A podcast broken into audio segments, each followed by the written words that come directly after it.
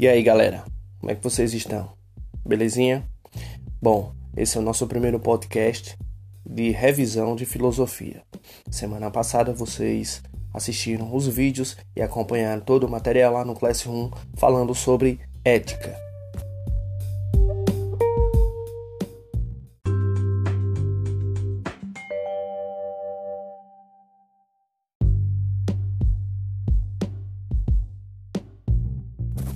Certo, então beleza, beleza. Dando continuidade aqui.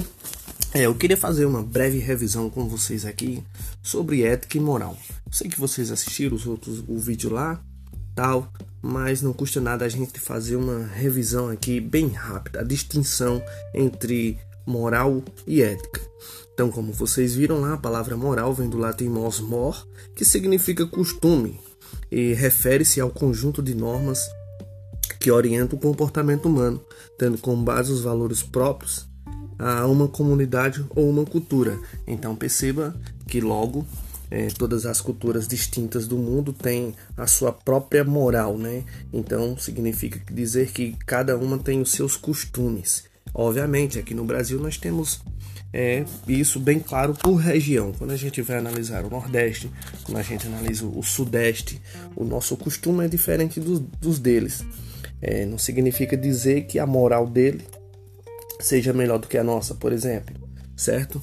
E os valores também podem é, ser distintos de uma comunidade para outra, o que originam, por exemplo, os códigos morais de diferentes locais.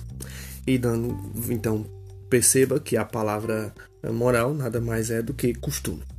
E a palavra ética, por sua vez, vem do grego que significa vem do grego éticos, que significa modo de ser, que já é o comportamento.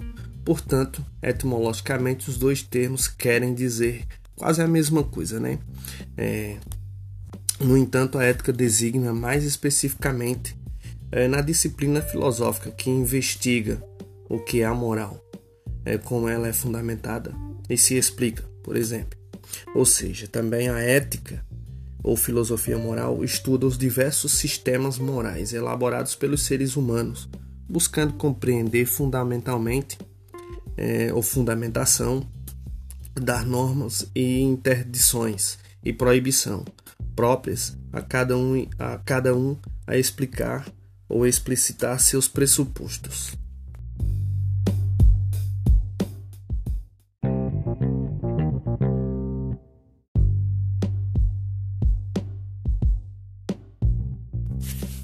Muito bem, gente. Então, feita a nossa introdução e a nossa revisão, agora caneta e, e lápis na mão, tá? E folha de caderno ou seu caderno.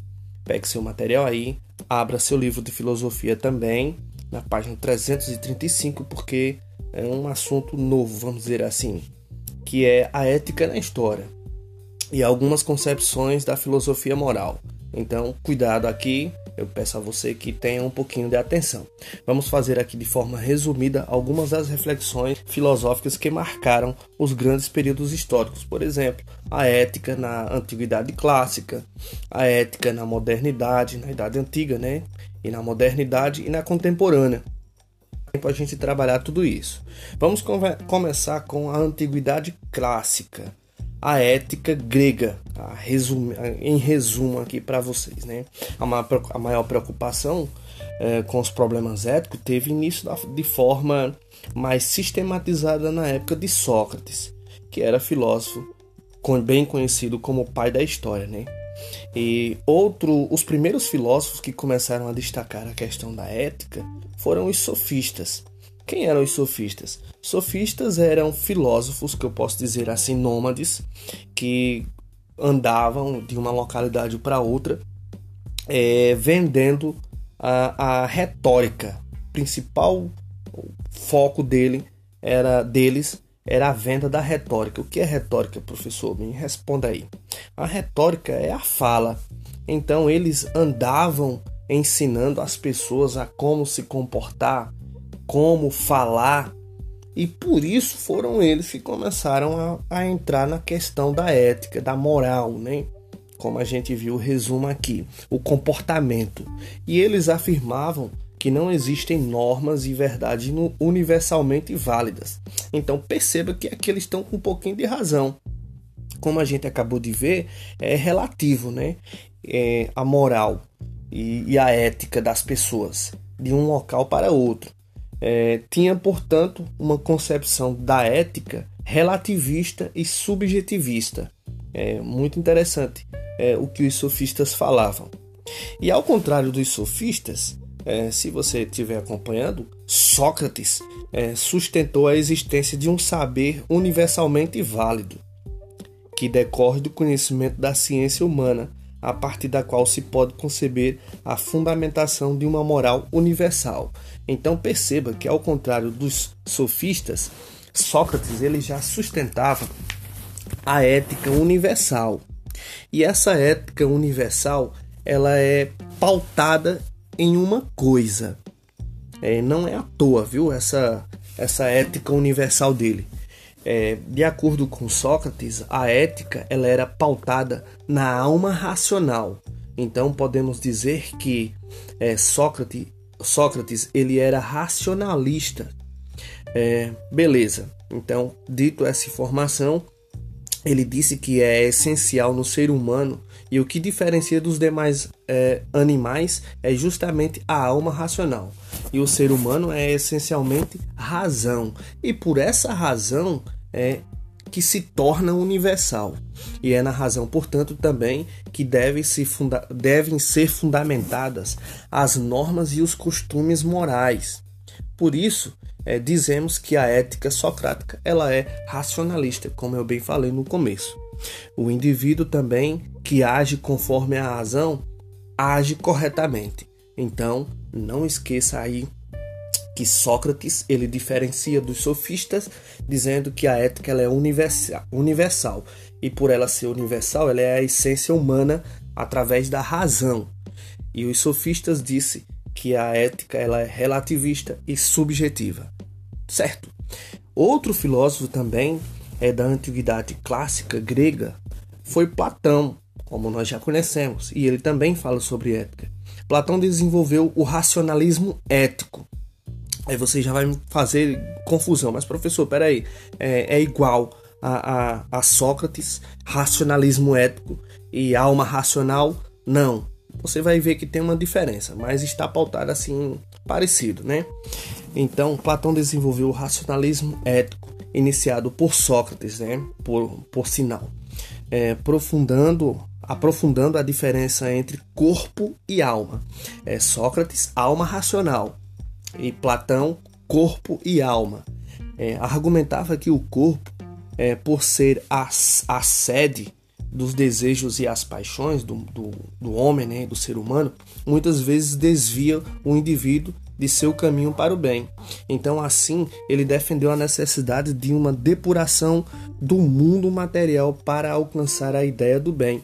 Isso significa dizer o que? Abdicar as paixões materiais, deixar de lado o seu é, desejo maior pelo bem material. Para quê? Para alcançar o ideal do bem.